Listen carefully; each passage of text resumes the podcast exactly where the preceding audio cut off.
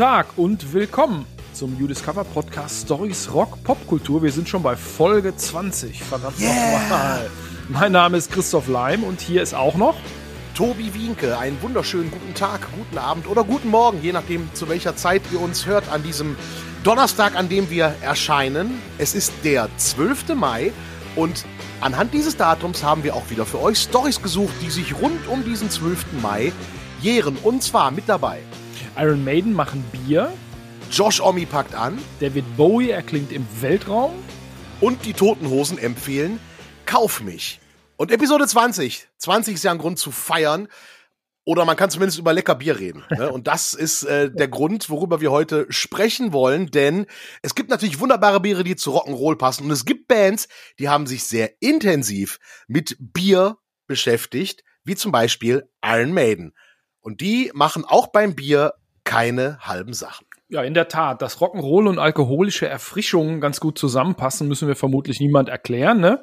Klar, muss nicht, kann, will man auch. Und deshalb haben die meisten großen Bands irgendeinen Drink, der mit ihrem Namen quasi vermarktet wird. Also von Slayer gibt's einen Rotwein, der heißt natürlich Rain in Blood. Von ACDC gibt's standesgemäß Büchsbier und von Motorhead ein Whisky und so weiter. Von Doro Pesch übrigens ein Sektchen, wenn ich richtig informiert bin. Und einen Rotwein von Doro gibt's auch. Mm, Und das, äh, aber es gibt auch ein wesentlich authentischeres Rock'n'Roll-Getränk und insgesamt wohl das erfolgreichste und das heißt Trooper. Und das ist ein Bier von Iron Maiden. Gebraut nach einem Rezept, das der Sänger Bruce Dixon selbst mitentwickelt hat. Und am 9. Mai 2013, diese Woche vor neun Jahren, gibt's dieses Trooper-Bier zum ersten Mal zu kaufen. Und nur ein Jahr später sind über 5 Millionen Pints in 40 Ländern verköstigt worden. Also ging man gut ab, ne? So. Und wie schon angedeutet, der grundlegende Unterschied zwischen Trooper Bier und vielen anderen, sagen wir, Musikgetränken liegt darin, da wurde nicht einfach nur der Name auf das Etikett gepappt, sondern Bruce Dickinson hat sich aktiv beteiligt. Ne, er selber sagt dazu, äh, ich bin schon mein Leben lang ein Freund von traditionellen br- britischen Ales und für mich war es ein Geschenk des Himmels, als man uns gefragt hat, ob wir ein eigenes Bier kreieren wollen. Ich muss zugeben, dass mich das doch nervös gemacht hat. Robinsons, das ist die Brauerei, sind die einzigen Leute, bei denen ich in den letzten 30 Jahren ein Vorstellungsgespräch hatte. Bruce Dickinson musste da also vorsprechen, als er als er an dem Bier beteiligt äh, ähm, werden sollte. Und äh, wir wissen aber auch aus einer früheren Folge von unserem Podcast, der Dickinson macht ja tausend Sachen, alle auch irgendwie immer richtig und volle Pulle. Sänger, Pilot, Fechter, Buchautor, Redner, Geschäftsmann und irgendwo auch noch Familienvater, wird womöglich irgendwann Papst oder Präsident, wird mich jedenfalls nie wundern. Und deshalb stürzt sich der Mann äh, damals so voll und ganz in diese Aufgabe des Iron Maiden Bier Brauens. Und deshalb hat er ähm, Trooper zusammen mit dem Chefbraumeister von dieser Robinsons Brewery von Grund auf entwickelt und sich dafür sogar in die Braukunst eingearbeitet. Also Zusammensetzung, welche äh, äh, Hopfensorten und so weiter. Da gibt's äh, auch Dokumentationen drüber. Oh ja, Malz und was alles da rein muss. Und ich finde das total super, sich da so mit zu beschäftigen. Ich war noch nie auf einer Brauereibesichtigung, fällt mir da gerade auf. Muss ich mal nachholen. Echt lu- lustig, gibt's auch manchmal Pröbchen. Och, Ja. Äh, ich habe mal eine Vorlesung gehört, The Physics of Sex, da gab's keine Pröbchen. Bei Physics of Ice Cream schon. Okay. äh, schade, bitter. Kleiner Exkurs. Zurück zu Dickinson und dem guten Maiden Bier. Ähm, die kriegen tatsächlich so ein eigenständiges Bier hin, ja, das einen, einen eigenen Charakter hat, äh, auch qualitativ hochwertig ist und eben auch nicht nur so ein branded Product, ne, also ein Produkt mit einem Markennamen drauf oder einem Bandnamen in dem Fall. Für Dickens selber, das sagt er öfter, spielt das eine große Rolle und das passt, wenn man mal guckt, auch zu der Einstellung von Iron Maiden, denn die haben die gibt's ja schon über 40 Jahre und die haben fast nie ihren Namen irgendwie für Werbung hergegeben, für so Werbekooperationen. Ne, ähm, ja, es gibt mal Iron Maiden Headphones, gab's mal die Headphones, die ich auch gerade aufhab nebenbei von Onkyo, äh, die hat Harris gemacht, aber ansonsten fällt mir da echt nicht viel ein. Die waren da sehr zurückhaltend und haben auch wahrscheinlich auf eine Menge Kohle verzichtet, aber nicht auf eine Menge Integrität. Das ist ja nicht schlecht. Und so machen sie es bei ihrem Bier äh, auch. Ja, und in selbstlosen und gnadenlos investigativen Recherchen haben wir dann hier von dem Discover Podcast rausgefunden, dieses Trooper Bier schmeckt echt lecker, wenn man auf Ales steht, also so ein bisschen diese britischen Biere. Und äh, für uns Metal-Fans kommt natürlich noch eine Tatsache dazu. Auf der Flasche klebt das coolste Etikett aller Zeiten, denn Eddie geht immer. Ne? Und diese Recherchen waren wirklich intensiv. Also ähm, äh, Trooper Ale, ich habe es das erste Mal auf dem Wacken mal angeboten bekommen. Ähm, von einem Stand britische Biere, der die im Angebot hat. Cool. Ähm, und dann habe ich das tatsächlich auch ein paar Mal gekauft. Und ich muss sagen, ja, passt hervorragend, wenn man zum Beispiel eine britische Hochzeit guckt und dabei ein britisches Bier trinken will, passt das hervorragend vor dem Fernsehtisch zum englischen Frühstück. Du ziehst, ja- du ziehst ja durch. Vor allem, habt ihr gerade rausgehört, bei Wienkis gibt's Bier zum Frühstück an den richtigen Tagen. Bei britischen Hochzeiten, ja, Okay. richtig. Wenn im Königshaus was passiert, gibt's britisches Bier zu den Oh. Würstchen und den Baked Beans. Wir hatten ja schon auch im Podcast, dass der Tobi äh, notfalls Monarchie-Experte ähm, Experte ist. Das, äh, und da merkt man auch, die Recherchen in der Beziehung werden ordentlich und gut vorbereitet geführt. Ne? Wir nehmen unseren Job ernst, richtig. Genau. Und äh, apropos gut vorbereitet, soll uns keiner nachsagen, dass wir nicht wissen, worüber wir hier reden, denn der Name Trooper kommt natürlich nicht von irgendwoher, sondern das ist ein Song von Iron Maiden. Ganz klar. Falls jemand die Nummer nicht kennt, prangern wir das an. Aber es ist ja nie zu spät, äh, darüber zu lernen. Die Nummer war 83 auf dem Album Peace of Mind. Und der Tobi weiß, worum es geht. Ja, die Inspiration für den Text, die hat äh, Steve Harris, äh, ja, wie so oft bei Iron Maiden Texten, äh, in der Geschichte gefunden. Trooper basiert auf dem sogenannten Todesritt der leichten Brigade. Das war am 25. Oktober 1854 im Krimkrieg. Ähm, das war eine 600 Mann starke britische Kavallerie, die wegen eines missverstandenen Befehls die russische Armee angriff, die natürlich deutlich größer war. Und das endete, ja, in einem ziemlichen Blutbad. Dieser kleine historische Abriss dazu, der findet sich auch auf dem Etikett vom Trooper Ale. Und ähm, auf der Webseite des Bieres gibt's tatsächlich auch noch mehr Infos zur Charge of the Light Be zur Charge zur Charge of the Light Brigade. Ah, was für ein Zungenbrecher. ähm, der findet man auch auf der Seite des Bieres. Also man kann beim Biertrinken in dem Fall tatsächlich sogar noch was lernen. Genau, das kann man dann auch der Mama sagen, wenn sie schimpft. Na, Trooper, den Song kennen wir alle. Zurück zum Bier. Nach der Veröffentlichung von Trooper am 9. Mai 2013 wird äh, das Ding quasi aus dem Stand zum Erfolg und zwar weltweit. Ne? Wie gesagt, schon nach einem Jahr sind 5 Millionen Pints in 40 Ländern durch, durch die, die Kehlen geflossen. Ne? britisches Pint, wissen wir, so ein großes Glas, ein guter halber Liter drin, macht insgesamt 2,8 Millionen Liter in einem Jahr, also fast 8000 Liter am Tag. Also, also ich war es nicht. Ne? So.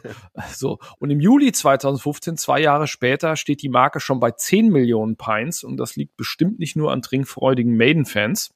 Schätze ich Mhm. jetzt mal. Mit anderen Worten, das ist auch so in gewisser Weise, gewisser Weise so ein Mainstream-Erfolg. Und diese, diese Bierkreation, die die da gemacht haben, die konnte diverse Preise gewinnen. Das gibt's ja auch bei Lebensmitteln, auch bei Whiskys und so weiter. Ne? Und damit hat dieses Trooper-Bier von dieser Heavy-Metal-Band, der Robinson's Brewery, dieser, dieser, dieser Braufirma äh, in, in England, den größten Exporterfolg ihrer äh, Geschichte beschert. Ne? Also die, die, die, die Firma ist ein, ist ein Familienbetrieb, äh, gibt es seit 1849 und die sagen selber dazu, das finde ich ganz charmant, wir haben ein Monster erschaffen. Ne? Und Trooper reitet sogar weiter, weil Maiden ziehen dann durch. Ne? Da gibt es eine limitierte Ausgabe später, die heißt 666. Da wird der Alkoholgehalt erhöht von 4,7 in der Standardvariante auf, ganz klar, 6,66 Prozent. Lustig. Und ähm, September 2016 schon gibt's wieder unter Mitwirkung von Dickinson ein Trooper Red and Black Porter. Das ist ein dunkles Bier. Juli 2017 gibt's so ein eins, das heißt Trooper Hello. Das ist so an belgische Biere angelegt. Dann gibt's noch eins, das heißt Light Brigade. Das ist ein bisschen, hat ein bisschen weniger Alkohol und dann ziehen sie noch weiter durch und dann wird's auch, äh, da wird's auch was für Feinschmecker. Sun and Steel heißt das nächste. Ist auch ein Songtitel, ganz klar. Da Mhm. ist Sake drin. Also abgefahren. Es gibt ein Trooper IPA und dann gibt's so Fear of the Dark, das ist, steht da Chocolate infused, also äh, Bier mit Schokolade. Okay. Ja, das ist so, das ist so wie bei Wein, dieses, ah, das schmeckt nach Brombeere und es schmeckt nach Wein halt einfach. Das ist bei Bieren ähnlich tatsächlich Okay. mittlerweile. Und dann gibt's noch ein Brazil IPA, Stilecht in der Mhm. Büchse und ein Australia XPA. Also jede Menge, ich sag mal, Prost. Oh ja, eine ganze Menge Sorten. Ich habe tatsächlich äh, davon die ein oder andere schon probiert. Also ich habe ähm, das klassische Trooper Ale probiert. Ich habe ja. das äh, Red and Black probiert. Das habe ich sogar zusammen mit Bruce getrunken. Cool. Das war, das war sehr schön. Der war mal Speaker auf so einem Event in, in, in Düsseldorf bei so einer Agentur, hat auch von dem Brauprozess erzählt, von anderen Maiden-Produkten wie der Iron Maiden äh, Taschenuhr oder Armbanduhr, die halt so ein richtig hochwertiges Ding für mehrere hundert Tacken ist. Ähm, also einen Vortrag als Geschäftsmann gehalten. Und ja. da gab's dann auch Red and Black und ich war der Erste am Tresen und habe dann mit Bruce angestoßen. Gibt's ein sehr lustiges Foto von, weil äh, er trinkt, während, während wir das Foto machen, schluckt er an seinem Bier. Also er trinkt sein eigenes Produkt. Das ist schon mal gut. Das ist schon mal und Äh, das Hallowed habe ich auch schon probiert und das Sun and Steel, das ist ein bisschen gewöhnungsbedürftig mit dem Sake. Oh, das würde ich auch gerne machen. Aber ich möchte noch mal kurz zurückkommen auf einen Satz von Tobi. Ich war der Erste am Tresen. Schön.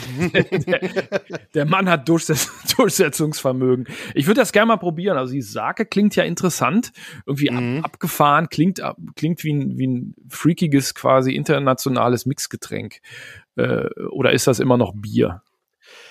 Das ist eine gute Frage. Also Bier in Deutschland ist ja äh, der Begriff Bier sehr eng definiert. Ne? Ja. Da darf ja nur rein, was das Reinheitsgebot hergibt. Deswegen gibt's im Ausland ja so viele, naja, andere Biere und es schmeckt nicht alles gleich, ne? Das muss man dazu ja, okay, sagen. Und äh, also die Experimente, die Iron Maiden oder äh, die Robson, Robinsons Brewery da gemacht hat, die waren bisher alle lecker. Es gibt ja so ein paar Dinge international in Belgien, Kirschbier und so, das willst du nicht anpacken. Also finde ich ganz, finde ich persönlich ganz schlimm.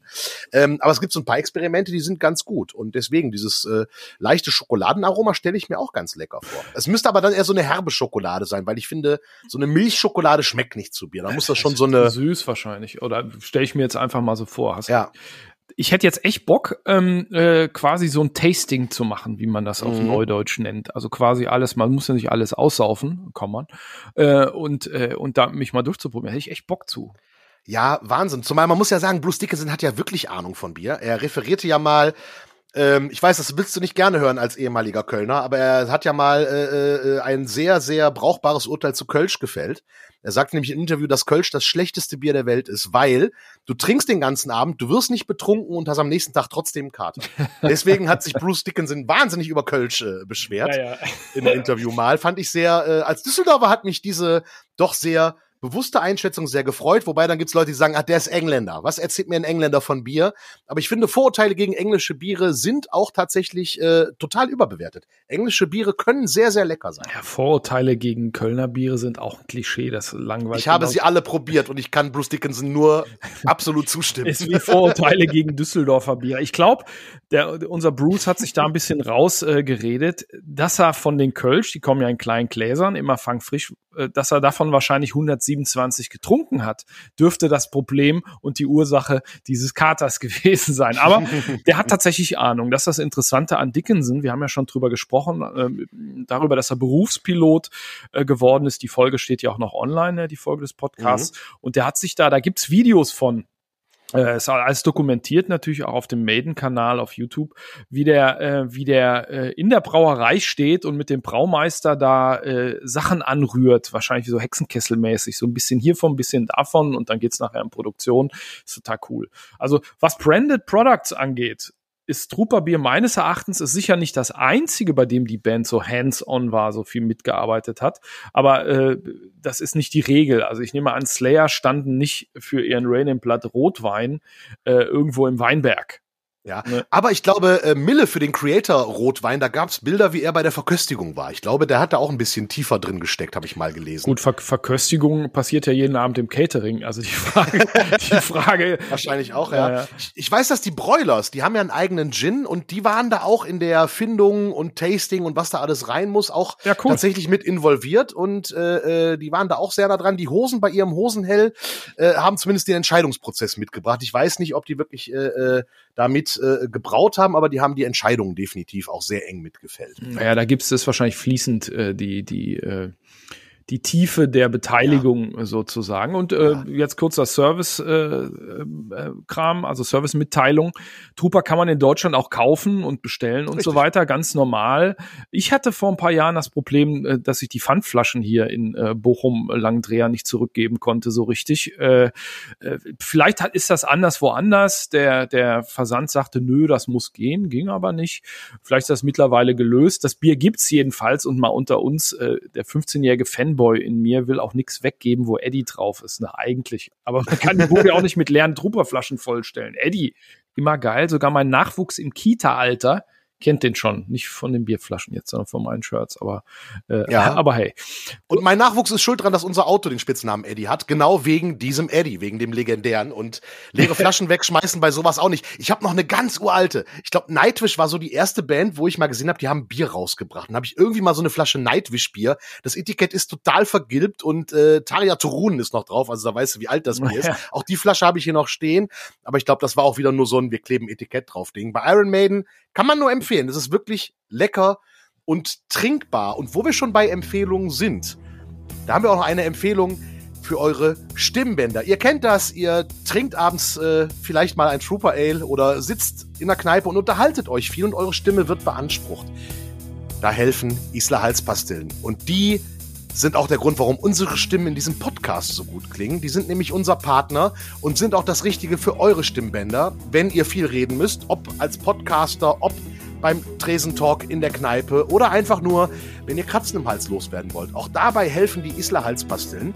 Und wenn ihr auf Konzerte, Festivals und Partys geht und da auch gerne mal ein bisschen lauter mitsingt, kennen wir ja sehr gut, Christoph und ich, ähm, dann wisst ihr irgendwann, wird die Stimme ein bisschen dünner, aber mit Isla Halspastillen und ihrem Wirkstoff isländisch Moos, da wird die Stimme wieder schön geschmeidig, die Bänder äh, erholen sich und die schmecken auch noch richtig gut in ihren verschiedenen Sorten. Danke, Isla Halspastillen.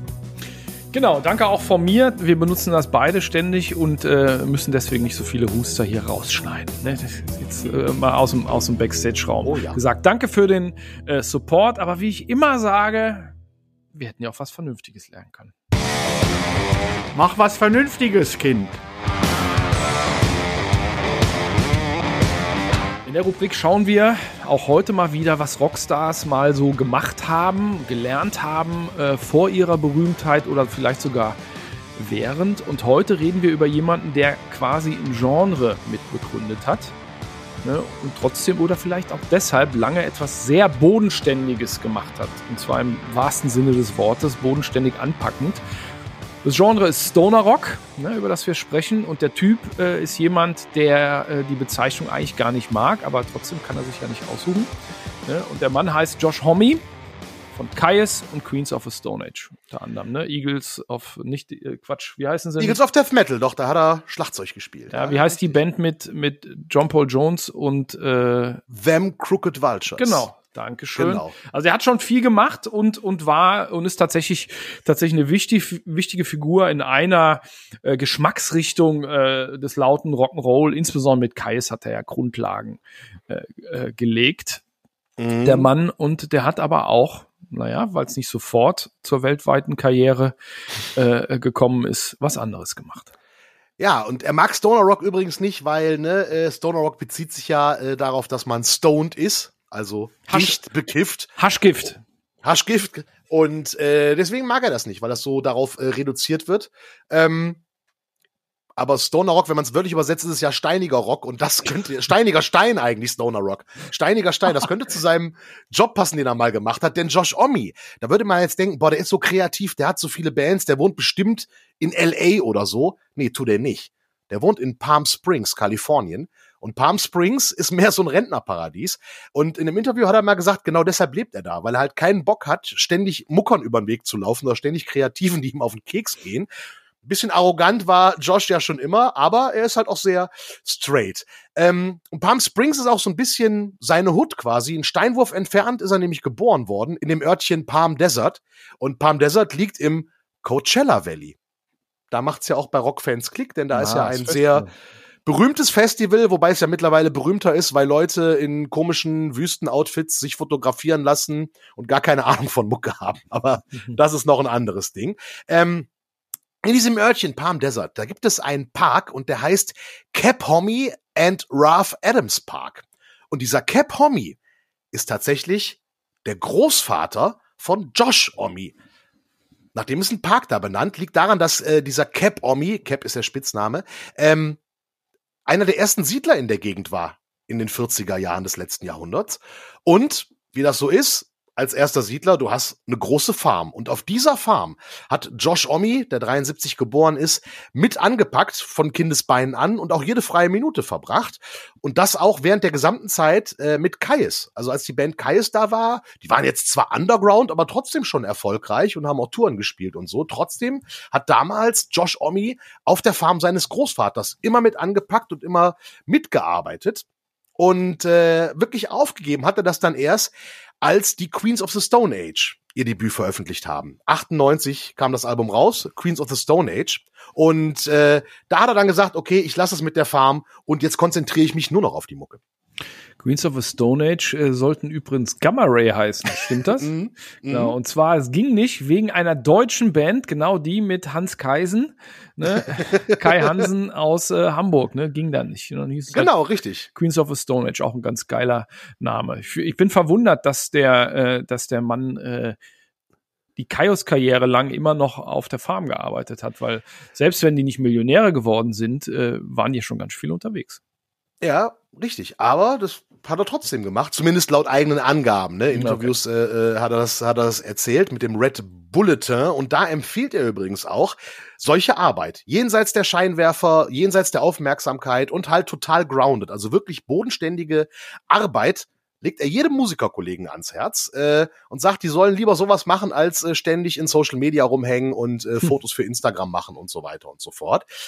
Das klingt jetzt so aufs erste Hören nach, oh, äh, so, so eine bodenständige Arbeit, ausgeglichen, ruhig, war er vielleicht mal. Aber er hat die Farmarbeit ja aufgegeben und die letzten Schlagzeilen, die Josh Omi so gemacht hat, äh, die waren jetzt nicht unbedingt äh, cool, muss man ganz ehrlich sein. Er hat, glaube ich, so ein bisschen Aggressionsproblem. Fing 2004 an, da hat er dem Sänger von der Punkband The Dwarfs äh, Backstage eine Flasche über den Kopf gezogen, bekam dann Oh. 36 Monate auf Bewährung. 2017 hat er eine Fotografin von der Bühne aus äh, die Kamera äh, außer Hand und ins Gesicht getreten. Hat sich am Tag drauf aber entschuldigt und naja, frisch geschieden haben jetzt seine Kids dann auch versucht, so eine einstweilige Verfügung zu erwirken, wegen häuslicher Gewalt unter Alkoholeinfluss. Also ist jetzt nicht das Ding, dass er die Kinder schwer verprügelt hätte oder ähnliches, aber er war halt dann aggressiv, äh, hat sie bedroht, auch mal ne, in den Nacken gepackt oder an den Ohren gezogen. Also so ein bisschen, ich nenne es mal Oldschool-Erziehung. Äh, und, und da ist die Oldschool halt Hat nicht noch niemand geschadet. Ja, genau, richtig, Quatsch, Mann. ja. Quatsch habe ich auch immer gekriegt, ja. Alter Quatsch halt. Mhm. Ähm, da haben seine Söhne eine einstweilige Verfügung eingereicht, die wurde abgelehnt, aber die seiner Tochter wurde tatsächlich angenommen. Also vielleicht sollte Josh Omi mal wieder ein bisschen zurück auf den Bauernhof und vielleicht mal wieder von Hand flügen und dann kriegt er vielleicht auch seine Aggressionsprobleme. Okay, ja, da steckt man nicht drin. Ich kenne ich Ja. kenn da auch äh, die Details nicht, aber das klingt logisch. Es klingt auch logisch zu sagen, dass das eine Arbeit ist, die einen sehr erdet oder, Ja. oder, oder erdverbunden macht. Und äh, interessant ist, dass der das äh, geschätzt hat. Und interessant ist, wie gesagt, dass das auch noch während der äh, Kaies-Zeit äh, gemacht hat. Jetzt muss er natürlich nicht mehr arbeiten zum Geld verdienen. Äh, Richtig. Familienfarm weiterführen ist ja auch so eigentlich ein ganz guter äh, Ganz, Ja. gut, ganz guter Ansatz. Vielleicht gibt's den Opa mittlerweile auch gar nicht mehr. Das habe ich leider nicht äh, rausgesucht. Was ich aber auch spannend finde, ist, dass er halt, wie gesagt, ist ja so ein kreativer Kopf mit so geilen Projekten tatsächlich unterwegs. Äh, hat ja auch für Iggy Pop äh, äh, ein Album eingespielt und so weiter, aber dass so einer halt eben nicht in, in so einer hippen äh, äh, Hipsterstadt irgendwie wohnt, wo nur Kreative sind, sondern wirklich in einem Rentnerparadies. Und das äh, finde ich tatsächlich auch sehr faszinierend. Das ist äh, ungefähr so, ähm, ja, also Wermelskirchen vielleicht. Ich habe keine Ahnung, womit man Palm, Palm Springs kann man das mit Wermelskirchen vergleichen. Ich bin mir nicht ganz sicher. Was wäre das deutsche Palm Springs? Wenn ihr da Ideen habt, schickt uns gerne eine E-Mail an podcast@udiscover-music.de. Was ist das deutsche Wermels äh, das deutsche Palm Springs? Ja, dann fragen wir jetzt mal, wenn es hier Hörer gibt in Palm Springs oder in der Ecke oder Wermelskirchen in der Ecke, schreibt mal. Passt das? ja, genau, auf jeden Fall, auf jeden Fall. Schreibt uns dann mal, ähm, warum ihr der coolere Ort seid. Wir sprechen jetzt von einer anderen verdammt coolen Socke. Und zwar äh, von einem der, ich würde mal fast sagen, schillerndsten Künstler des äh, vergangenen Jahrhunderts. David Bowie. Und einer der bekanntesten Songs von David Bowie ist ja Space Oddity, das Lied über Major Tom. Also nicht zu verwechseln mit dem anderen Major Tom, der auf Deutsch von Peter Schilling gesungen wurde. Wir reden jetzt von dem Original Major Tom. Stimmt, ja. Space Oddity. Äh, Major Tom, der durchs Weltall reist, eine wunderschöne Nummer. Und diese Woche vor neun Jahren ist es dann endlich passiert. Ein echter Astronaut hat Space Oddity im Weltraum gespielt. in echt. Da sind, glaube ich, alle innersten Nerds wahnsinnig ausgerastet. Ja, es gibt nämlich tatsächlich auf der International Space Station eine Gitarre. Ne, die hängen ja da lange rum, äh, dann steht die da wohl in der Ecke. Hätte ich jetzt neben Computern und so wissenschaftlicher Ausrüstung und Lichtschwertern und Warp-Antrieb und so gar nicht erwartet. Ne, und im März 2013 wird ein Kanadier da Kommandant, der heißt Chris Hatfield. HAD, also nicht James Hatfield und so weiter, ein Kanadier. Und der hat Zeit seines Lebens neben der Astronautenwissenschaftskarriere in Bands gespielt. Deshalb liegt es äh, nicht so fern für den, dass er sich dieses Instrument, das es da gibt, schnappt und einen Song aufnimmt. Und der könnte nicht besser passen als äh, Dude, nämlich Space Oddity von David Bowie. Zur Erinnerung, dieses Lied erzählt ja von Major Tom, wie Tobi gesagt hat, der in seiner Blechbüchse durchs All fliegt und schließlich in ihren Weiten entschwindet. Also sogar ein bisschen zartbitter am Ende äh, das Lied. So soll die, die Geschichte von Hatfield nicht ausgehen. Deshalb endet der sogar den Texten ein bisschen und singt am Ende Our Commander comes down back to Earth. ne? So, und der, der nimmt dieses Lied auf und filmt sich an verschiedenen Stellen da in dieser Raumstation, äh, was gar nicht mal so einfach ist, weil zum Beispiel die Gitarre ständig wegfliegt. ne, äh, und äh, nimmt, dann, nimmt das dann auf, spielt Akustikgitarre, singt und so weiter und ähm, auf der Erde, es gibt ja auch immer Bodenpersonal, ist eine kanadische Musikerin, die heißt M. Griner. Die hat in Bowies Liveband mal gespielt und die mhm. fügt dieser Aufnahme von Hatfield aus der International Space Station dann noch so ein paar Sounds hinzu, die der in der im Weltall aufgezeichnet hat, so Sounds von dieser Space Station, ich weiß nicht, Klospülung oder so äh, und und noch ein paar andere Instrumente, Beats und so weiter und daraus entsteht dann der Gesamt-Soundtrack für ein cooles Video. Das will Boah, wollen sie ja, dann bei veröffentlichen. Den Sounds denke ich gerade dran. Kannst du dich an Raumschiff Enterprise erinnern? Da gab es immer dieses Piep, dieses Piepen im Hintergrund, wenn die auf der Brücke waren oder so. Vielleicht gibt es so Sounds auch auf ja, der oder, ISS. Oder Türen, die aufgehen. Ja. Oder so. genau, Lichtschwerter angeschaltet und so weiter. Ne? Ja, ja, super. Und die haben dann, die haben dann diesen Song und wollen Video veröffentlichen. Ne? Aber das geht gar nicht so einfach. Ne? Da muss nämlich erstmal die Rechtslage geklärt werden. Das ist nur nicht so ganz trivial, denn es gibt schlicht und ergreifend keinerlei Regelung oder Prä Prä äh, Präzedenzfälle für Songs, die in der Erdumlaufbahn aufgenommen werden. Also ich stecke da nicht in den juristischen Details, aber man kann es wohl nicht so einfach machen. Manche Plattenverträge sind wahrscheinlich for all of the universe, aber womöglich nicht, an, nicht alle. Ne? Aber die Fachleute einigen sich auf einen Deal, erstmal für ein Jahr und der wird später verlängert und deshalb können die dieses Video rausbringen. Das passiert am 12. Mai 2013, diese Woche vor neun Jahren. Ne, der Clip geht ins Netz und verbreitet sich schnell weltweit, hat hat ziemlich flott äh, Millionen Millionen Views. Den gibt's auch immer noch im Netz, ne klar. Und Bowie, David Bowie höchst selbst kommentiert das auf seiner Facebook-Seite und sagt, das finde ich eigentlich ganz nett, das ist vermutlich die ergreifendste Version des Songs, die jemals geschaffen wurde. Mehr Lob geht nur irgendwie nee. gar nicht. Also Space Oddity richtig im, äh, im Weltall angekommen. Äh, dieser Commander Hatfield, Chris Hatfield, veröffentlicht übrigens auch noch mehr interessante äh, Videos und auch amüsante Videos aus dem Weltraum. Die findet man im Netz ziemlich flott. Äh, und da findet man auch eine Dokumentation seiner Aufnahmesession, ne, wenn ihr da äh, mehr reingucken wollt. Und äh, Bowie stirbt ja dann schon drei Jahre später, 2016, und da schreibt Hatfield noch, Bowies Kunst definierte ein Bild des Weltraums, des inneren Selbst und einer sich rasant schnell verändernden Welt. Oddity an Bord der ISS aufzunehmen, war mein Versuch, diese Kunst weiterzuführen. Weit gedacht, ne? Hatfield fährt fort. Die Menschen sollen erfahren, dass unsere Kultur sich über die Grenzen unseres Planeten hinaus erstreckt. Wir leben im Weltraum. Ich danke Bowie für die Erlaubnis und dafür, seitdem so zuvorkommend gewesen zu sein. Schon ganz schön. Ja. Und der Mann denkt, der Mann denkt äh, irgendwie weit. Finde ich nicht schlecht, finde ich bemerkenswert. Absolut, absolut richtig. Also es ist wirklich eine, eine sehr schöne Sache. Und ich habe das Video damals auch gesehen und das war echt so, ach, endlich. Und es war halt so schön, weil es hat halt die beiden Nerdherzen zum Schlagen gebracht. Zum einen das Musiker-Nerdherz und zum anderen natürlich auch das Science-Fiction-Nerdherz. Stimmt, wir haben ja alle früher Was ist was Bücher über Weltraum gelesen, oder? Aber alle, alle. und Dinosaurier. Die Sonne, der Mond. Geil.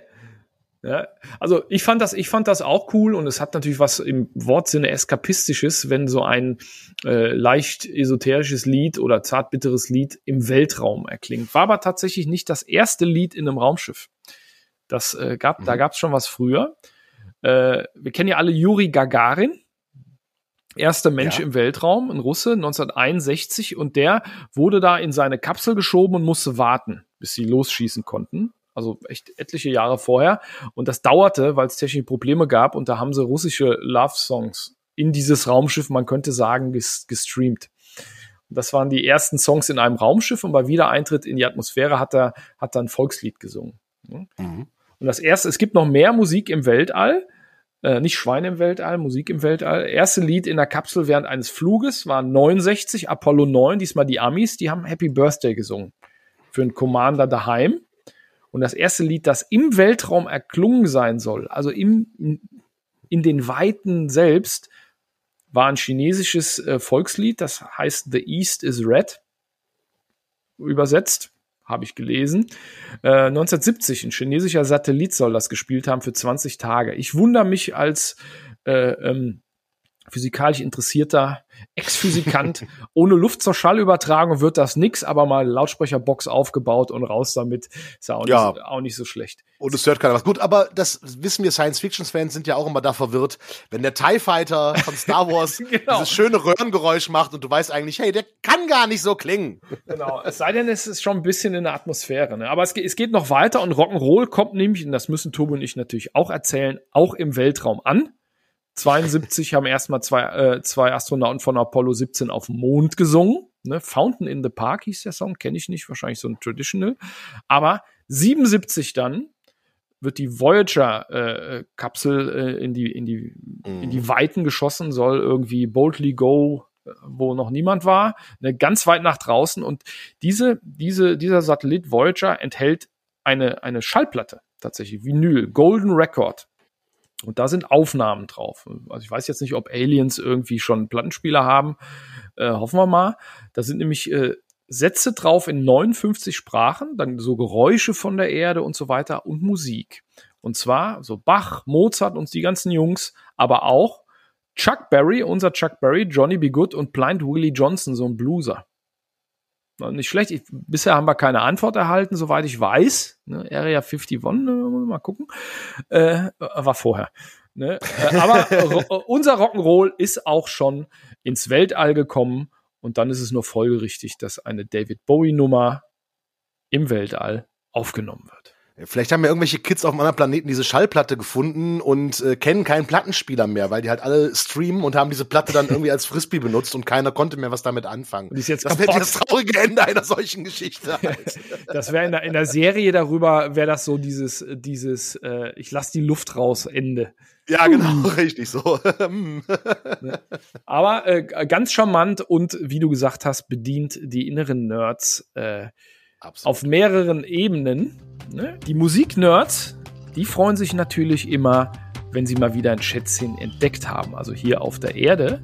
Und ein Schätzchen, das äh, Jubiläum hat und insbesondere meinem äh, werten Kollegen Tobi am Herzen liegt, ist ein Album von den Toten Hosen. Eine von Deutschlands erfolgreichsten Bands, wissen wir ja, und die haben gerade ihren 40. Geburtstag gefeiert. Also echt schon lange am Start. Chapeau. Äh, die, wurden, die haben ihre erste Show gespielt am K-Samstag 82 in Bremen ausgerechnet und wurden angekündigt als die Toten Hasen. Mhm. Also sehr Mhm. lustig. Ostern halt, ne? Aber stimmt. Lief dann nachher ganz gut. Irgendwie 14 Millionen Tonträger, ausverkaufte Tourneen und so weiter. Klar, einer der größten deutschen Bands, die irgendwas mit Rock'n'Roll zu tun hat. Ne? Und wenn man wie äh, Tobi aus Düsseldorf kommt, dann äh, kommt man auch nicht so richtig drum rum. Nee, dann sogar noch weniger als äh, äh, überhaupt. Also so meine erste Hosenbegegnung war damals, äh, hier kommt Alex, so auf dem Schulhof. Ja, haben wir alle mitgesungen, hat aber keiner verstanden, worum es ging. Wir waren zu jung. Ähm, dann fand ich die danach tatsächlich so ein bisschen doof. Also irgendwie haben die mich da nicht mehr abgeholt. Und dann kam Kauf mich. 93 und Kauf mich war dann meine erste Hosenplatte, die ich tatsächlich so besaß und komplett durchgehört habe. Ja, 29 Jahre ist das jetzt her. Auch schon wieder. Mann, Mann, Ja, da Mann. merkt man auch, dass man alt wird, wenn man so denkt, ah, meine erste Hosenplatte, oh verdammt, die ist 29 Jahre alt. Mhm. Naja, ich weiß gar nicht mehr, ob ich die gekauft habe oder geschenkt bekam. Ähm, warum ich sie aber haben wollte, das waren definitiv die Singles. Und zwar äh, vorab kam schon 92 die Single Sascha, ein aufrechter Deutscher. Ich glaube, den Song kennt wirklich äh, jeder. Ne, Der Sascha, der ist arbeitslos. Was macht er ohne Arbeit bloß? Ein Klassiker-Song gegen rechts. Ähm, und dann gab es noch eine andere Vorab-Single und zwar Wünsch dir was. Ähm, Und der Clip zu Wünsch dir was, der lief auch tatsächlich bei MTV. Und ich erinnere mich noch so dunkel, ich habe damals die Bravo gelesen, hm. ähm, wie glaube ich viele, um sich über Musik zu informieren, war das so die Einstiegszeitschrift.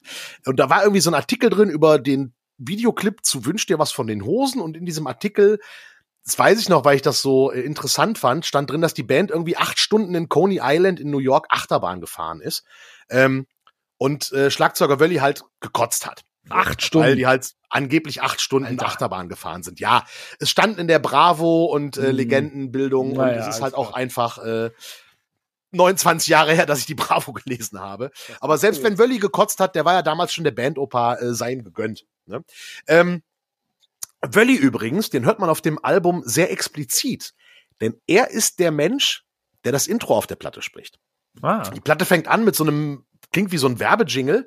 Ähm, und da sagt er unter anderem den wunderschönen Satz, äh, zu Risiken und Nebenwirkungen fragen Sie Ihren Nachbarn oder Vermieter. Und das ist tatsächlich Wölli. Hab ich selber erst gar nicht erkannt. Ich habe Wölli Jahre später kennengelernt. Da klang seine Stimme schon ein bisschen rauer.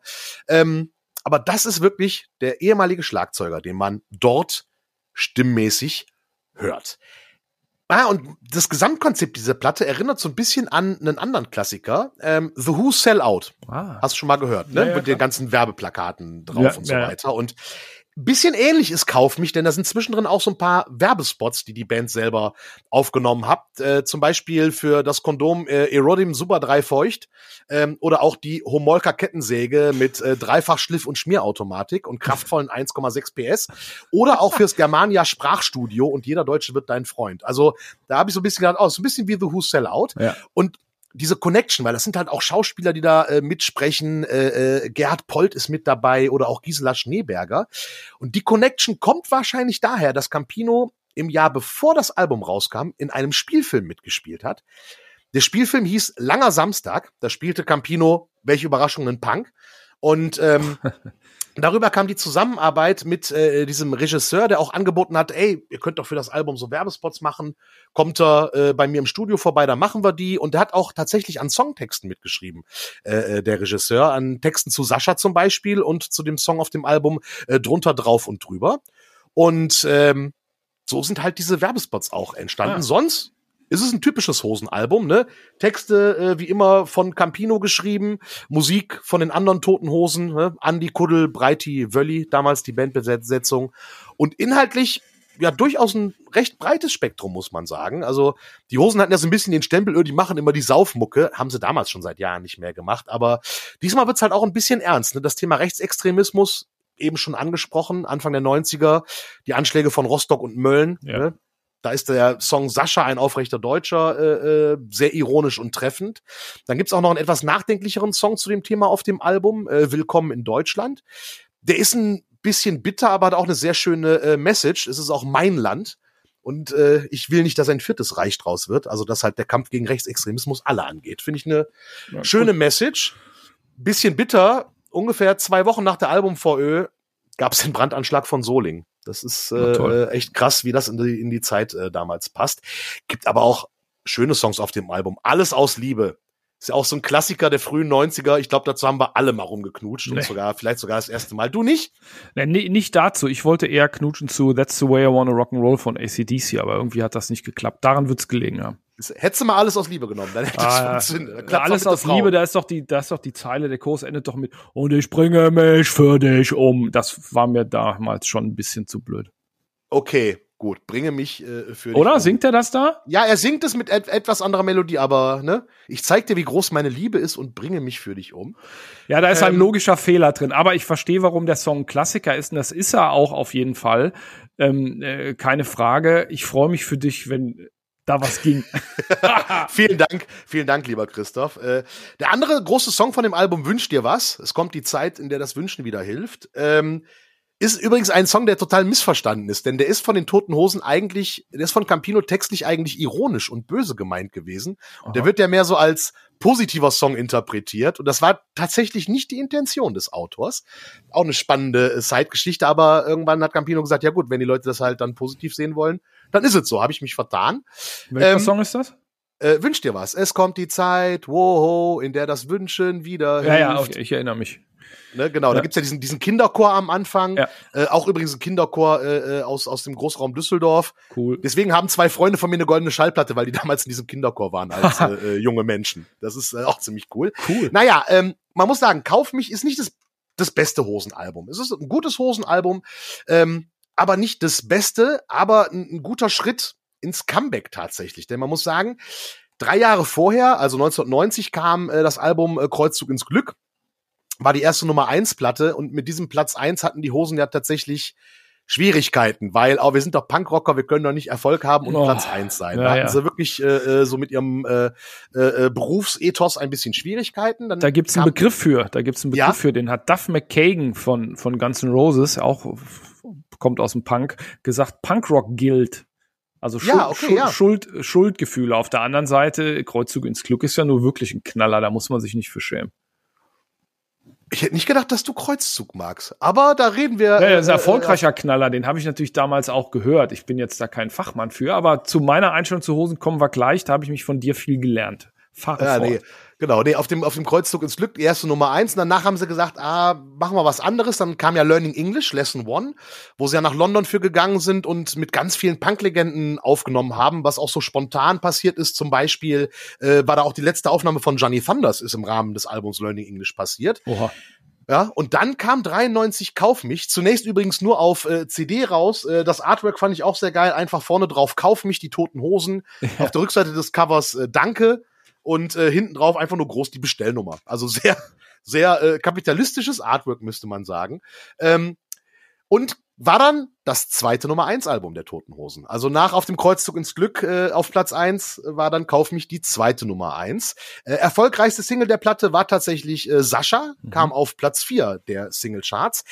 Aber im gleichen Jahr, die Platte kam im Mai 93 raus, ähm, gab es keine Tour, sondern nur zwei Weihnachtskonzerte in der Philipshalle, bei denen ich nicht dabei war. Ich war 13 seinerzeit, aber äh, äh, ich habe Freunde, die da waren und ich hörte an das, was sie sich noch erinnern, waren das zwei legendäre Weihnachtskonzerte in diesem Jahr in der Philipshalle. Tour zum Album passierte dann 94 eine Sache, die noch bemerkenswert ist bei der Kauf mich ist, das ist die letzte Platte, die bei Virgin Records rausgekommen ist. Denn zum nächsten Studioalbum, Opium fürs Volk, haben sie dann ihre eigene Plattenfirma gegründet.